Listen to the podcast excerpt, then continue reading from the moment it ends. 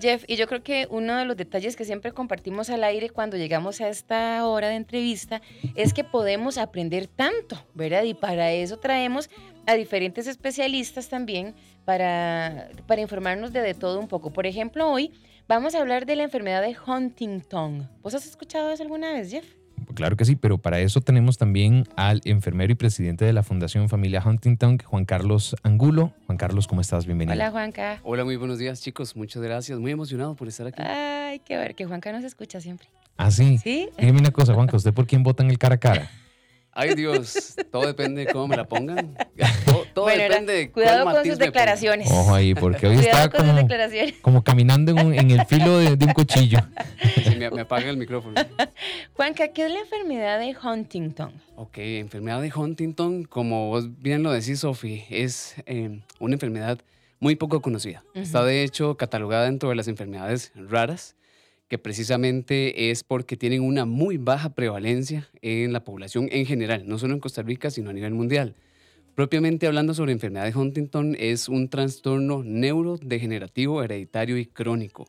Quiere decir que produce una involución cerebral, se van deteriorando o degenerando las neuronas o las células cerebrales y la única forma de que eso se pueda contagiar es heredándolo de padres a hijos. Esto llega a producir pues bastantes síntomas motores, psiquiátricos, emocionales que son bastante particulares y difíciles de diagnosticar al inicio.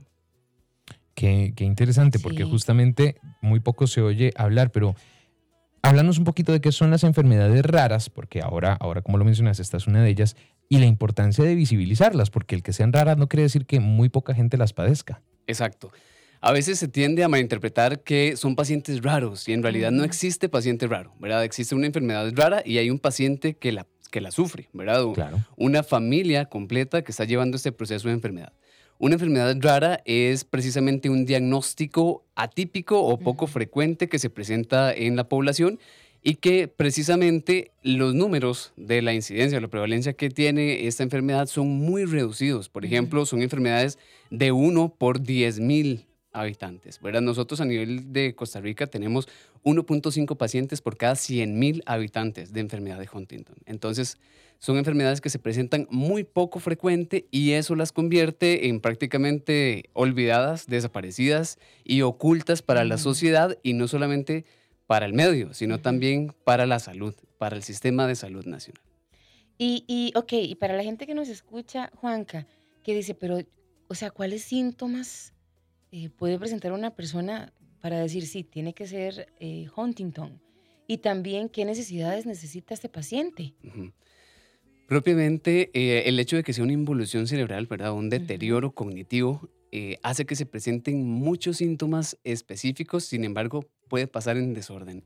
Y no tenemos una ficha específica que nos diga el paciente va a presentar primero con un trastorno motor, luego con un trastorno psiquiátrico, luego con un trastorno emocional. Precisamente dos de los más fuertes es el trastorno psiquiátrico y los movimientos o el trastorno funcional o físico, ¿verdad? Estos pacientes tienen un movimiento que se llama coreico, que es como un espasmo involuntario muy similar al Parkinson, sin embargo es más fuerte. No controlan su cabeza, no controlan las manos, no controlan el movimiento de los pies. Esto les puede llevar a tener caídas, es un altísimo riesgo de caídas y junto con ello el riesgo de un trauma, de una fractura, de un trauma de cráneo, que el paciente se nos vaya a complicar y ni siquiera por la involución cerebral, sino por el trauma que se nos va a dar.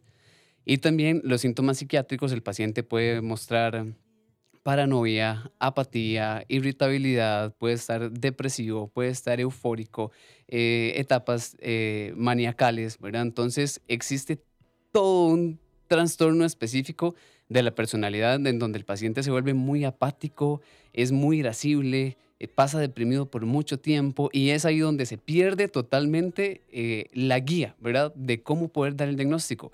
Muchos de nuestros pacientes son mal diagnosticados y los mandan directo a psiquiatría porque el paciente o es paranoico o es depresivo eh, severo o el paciente es esquizofrénico, ¿verdad?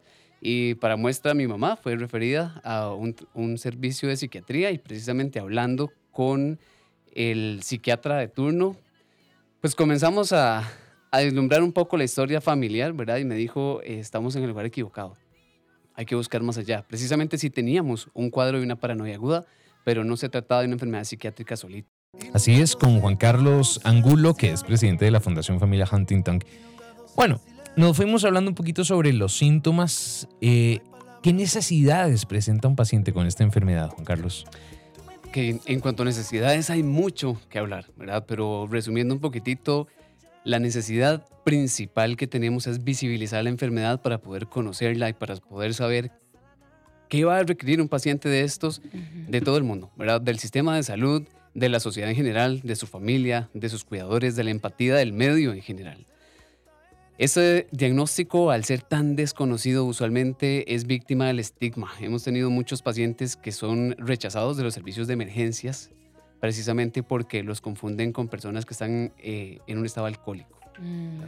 Cuando en realidad su movimiento eh, es completamente involuntario y que es producido por la involución cerebral que tiene, ¿verdad? Entonces, como primera necesidad necesitamos la empatía del sistema en general. Necesitamos mucha formación.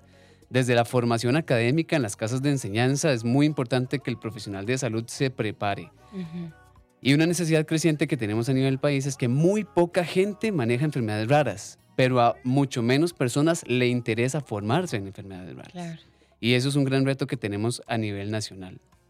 Eh, también en la parte de capacitación al familiar o al cuidador es muy importante porque la soledad es el principal miedo que, enfrentamos todos los familiares o todos los cuidadores cuando recibimos este diagnóstico, porque sentimos que estamos solos, no conocemos a nadie más que tenga el diagnóstico. Entonces necesitamos eso, mucha asesoría, mucha capacitación y acompañamiento. La empatía del funcionario de salud es básica. Mira, Juanca, hay un mensaje, una consulta de, de Anet. ¿Qué terapias alternativas existen en el país y fuera de él para la enfermedad? Ok, en cuanto a terapias alternativas, hay muchas que podrían implementarse. Sin embargo, a nivel de país, eso no es algo que haya sido explorado en enfermedad de Huntington. Sí tengo la experiencia de que, pues, por ejemplo, en octubre compartí en un congreso internacional de Huntington en Colombia, en Barranquilla, Colombia, y hubo varios aportes de, mm, por ejemplo, cannabis medicinal para controlar los movimientos y la ansiedad en los pacientes, terapias alternativas en cuanto a nutrición y para mejorar la calidad de vida de los pacientes. Sin embargo, actualmente en el país es algo muy inexplorado, precisamente porque tenemos muy poquititos pacientes y tratamos de identificarlos, tratamos de buscarlos, ¿verdad? Y que lleguen a nosotros, sin embargo, pues es una tarea complicada buscar entre 5 millones, lo que llevamos son 78 personas, ¿verdad? Y de esos ya fallecieron varios. Entonces es una tarea de todos los días para poder implementar una estrategia de cuidado individual para cada paciente. ¿Cuál es el, rol de esta fundación, de la que sos presidente, de la Fundación Familia Huntington, en la vida de los pacientes con esta enfermedad y sus familias? Fundación Familia Huntington Costa Rica nació del amor propiamente, de la necesidad de acompañar a esas familias que reciben el diagnóstico y todos decimos lo mismo. ¿Esto qué es? ¿Y ahora qué hago? ¿Y qué viene? ¿Y, y quién me ayuda? ¿Verdad? ¿Y qué va a pasar? Fundación Familia Huntington Costa Rica, más que aportes económicos y demás, porque no somos una fundación, eh, primero de larga data, ¿verdad? Del 2020 para acá es que venimos trabajando. Eh, se encarga de dar ese acompañamiento, esa asesoría. Gracias a Dios hemos tenido el acompañamiento de muchos amigos profesionales de ciencias de la salud. Hemos tenido enfermeros en salud mental, psicólogos, nutricionistas, médicos. Eh, terapistas que nos han ayudado y nos han acompañado en el proceso de solventar muchas necesidades y muchas inquietudes que tienen las familias al momento de abordar una necesidad que tienen. Juan Carlos, nos ha faltado hablar un poquito sobre el diagnóstico y ahora estábamos hablando aquí atrás micrófonos, pero contanos un poco sobre, bueno, cómo se diagnostica y dónde se puede hacer también. Claro, eso es algo muy importante de, de las etapas de la enfermedad, ¿verdad? Saber si la tenemos o no. Existe una prueba de biología molecular genética que se puede hacer para saber si yo padezco o no la enfermedad, recordando que al ser una enfermedad genética y hereditaria, solamente puedo contraer la enfermedad si soy hijo o hija de un padre o madre que haya padecido la enfermedad. En mi caso, por ejemplo, eh, si mi mamá padece la enfermedad, tengo un 50% de posibilidades de heredarla o de padecerla. Se puede hacer un diagnóstico presintomático. ¿Qué es esto? Que no necesariamente ya yo tengo que haber presentado con alteraciones de la marcha o trastornos del comportamiento o de la conducta para poder saber si tengo el diagnóstico. Esto se puede hacer con un laboratorio, una muestra de sangre, por decirlo así, el único laboratorio a nivel nacional que realiza esta prueba de biología molecular genética es el INISA, está en la Universidad de Costa Rica. De momento, el sistema público de, de salud pública, digamos, de seguridad social, no tiene disponible la prueba para las personas que están en riesgo de padecer la enfermedad, ni mucho menos para las personas sintomáticas, ¿verdad? Em, la Universidad de Costa Rica recibe la muestra referida por un neurólogo o por un especialista que sospecha que con una historia clínica basada en antecedentes familiares de la enfermedad, más una sospecha clínica, ¿verdad? De que el paciente puede llegar a padecer la enfermedad o ya tiene síntomas específicos, refiere para la toma de muestra y más o menos en uno o dos meses está el resultado, ¿verdad? Eh, y te dice si tenés una probabilidad alta o un 100% de probabilidad de padecer la enfermedad. Esto se da por medio de algo que se llama tripletas de CAG, que es un componente específico de nuestro ADN, y se detecta la cantidad específica de tripletas mayor a 40 que nos diría si nosotros vamos a padecer o no la enfermedad. Y esto es un diagnóstico seguro, ¿verdad? Es garantizado de que en algún momento de su vida no se puede decir una fecha o un momento exacto, ¿verdad? De cuándo el paciente va a manifestar signos y síntomas. Lo que sí se puede saber es que si yo tengo la tripleta, heredé la mutación y se van a presentar los síntomas. Y, y Juanca, eh, eh, la seguridad social en el manejo específico de los pacientes, ¿qué rol cumple? Ok.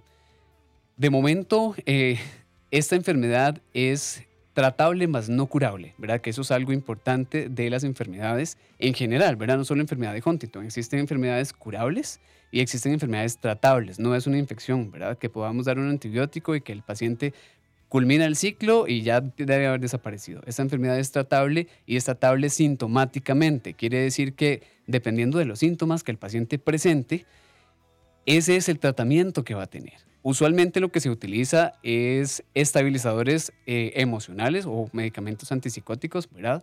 Para manejar la parte de alteración psiquiátrica, antidepresivos para manejar la parte ansiosa y la parte depresiva del paciente, y también para manejar la parte de los movimientos coreicos o los movimientos o espasmos involuntarios, aparte del soporte nutricional, que es importantísimo. Estos pacientes aumentan muchísimo el requerimiento calórico hasta unas 5.000, 5.500 kilocalorías diarias porque pierden muchísimo peso. Así es, Juan Carlos, ¿qué puede hacer la sociedad para apoyar este, eh, al, proceso de esta enfermedad, a alguien que lo sufre e incluso también a su familia? Yo creo, Jeff, que en realidad no es solamente la enfermedad de Huntington. La sociedad puede hacer muchísimo porque de ahí vienen muchos señalamientos, muchos estigmas, mucho miedo por parte de la familia, porque inicialmente uno no sabe cómo exponerse al medio y se los digo, como familiar y como profesional. Muchas veces cuesta, cuesta entender los síntomas que el paciente tiene y asociarlos con una enfermedad, sin embargo es requisito para poder entender por qué se está manifestando esa necesidad en ese momento. Eh, como familiares o como pacientes muchas veces recibimos malos tratos de los sistemas de salud, recibimos malos tratos de los establecimientos, de la sociedad en general, por las tipificaciones, ¿verdad? De unos síntomas que las personas no se han encargado de identificar o no tienen esa sensibilidad o ese tacto, ¿verdad? Tal vez. Y que emiten criterios o emiten comentarios déspotas, ¿verdad? Y eso es muy hiriente para la familia que ya va asumiendo un proceso de enfermedad y para el paciente que no pierde la conciencia, eso es muy importante, que siempre sigue estando consciente, aunque literal su cuerpo le esté traicionando con, tantos, con tanto deterioro, ¿verdad? Pero la sociedad necesita ser empática, necesita abrir su mente, necesita aperturarse a que existen diagnósticos más allá de una diabetes o una hipertensión, que son tan básicas que llegan a causar tanto daño también, pero que existen diagnósticos específicos que podrían justificar el hecho de que una persona eh, tenga algún movimiento específico o tenga alguna conducta irascible, ¿verdad? O que el familiar, si se le ve cara de estresado, si se le ve cara de preocupado, no señalar, ¿verdad? Y no, no especular. Es muy importante acercarse con ese carisma y con ese tacto. Juanca, es que digamos, uno, uno piensa en, en esto que por lo menos para mí era desconocido eh, y tal vez uno dice, no, es que le da más quizá a los adultos. Pero los niños pueden vivir esta situación también. Claro, claro que sí. Precisamente eh, en lo que les comentaba hace un ratito de la parte diagnóstica, la cantidad de tripletas justifica la edad a la que la persona se va a exponer al inicio de los síntomas. Entre mayor cantidad de tripletas, de tripletas, perdón, de esta repetición, más temprano van a ser los síntomas y podemos tener, en Costa Rica únicamente hemos presentado el caso de una niña que comenzó a los nueve años, ¿verdad? Eh, y ha sido el único caso identificado en niños propiamente. El, el, Huntington juvenil se identifica en los menores de 20 años, el clásico de los 20 a los 50 y el tardío mayor a los 50 años. Existe gran probabilidad de que si una persona manifiesta una gran cantidad de repeticiones, vaya a tener una edad de inicio muy temprana. En otros países, por ejemplo Colombia o por ejemplo Venezuela, tenemos niños, de verdad niños de 5 o 6 años que ya manifiestan sintomatología fuerte, movimientos coreicos bastante importantes y trastornos cognitivo-conductuales mucho más marcados. Y sí, sí se puede en edad pediátrica. Ok.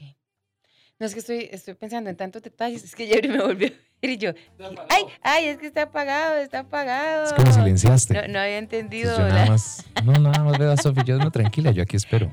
Juanca, y, la fundación, em, cuando ya, bueno, se sabe de un caso específico, ¿el acompañamiento cómo es? Ok, aquí viene una parte importante. Nosotros no podemos tener acceso a la información de los pacientes precisamente por el sigilo profesional y porque son eh, resguardados, ¿verdad? Por el laboratorio y también por eh, la entidad que manda hacer el diagnóstico. El INISA de la UCR pronuncia nuestro nombre, literal, Fundación Familia Huntington Costa Rica, al momento de emitir el diagnóstico y de informar a la familia de que tienen un diagnóstico de enfermedad de Huntington. Sin embargo, es la familia la que nos contacta a nosotros, porque no nos pueden compartir nombres, apellidos, identificaciones, direcciones o números de contacto, ¿verdad? Precisamente porque sería violentar el derecho de la protección de datos del paciente. Entonces, una vez que la familia a nosotros nos contacta, tratamos de coordinar con esa familia una visita para ir a entender propiamente el contexto. Es que esto no es solamente un paciente, es una familia en general.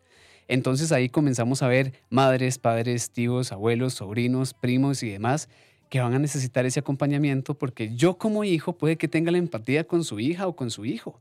Porque yo como hermano puede que tenga la empatía con su hermano o con su hermana.